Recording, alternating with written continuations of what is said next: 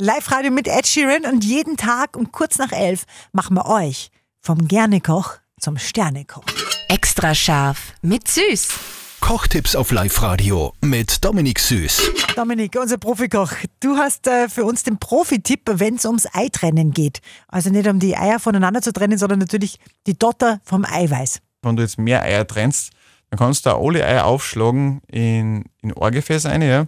Dann ist aber wichtig, natürlich ganz sauber gewaschene Finger zu haben und kannst dann wirklich mit den Fingern eine, einen Dotter rausgreifen und ins andere rüberlegen. Und das glaubt man nicht, wenn man das hört, aber es geht wirklich ganz einfach.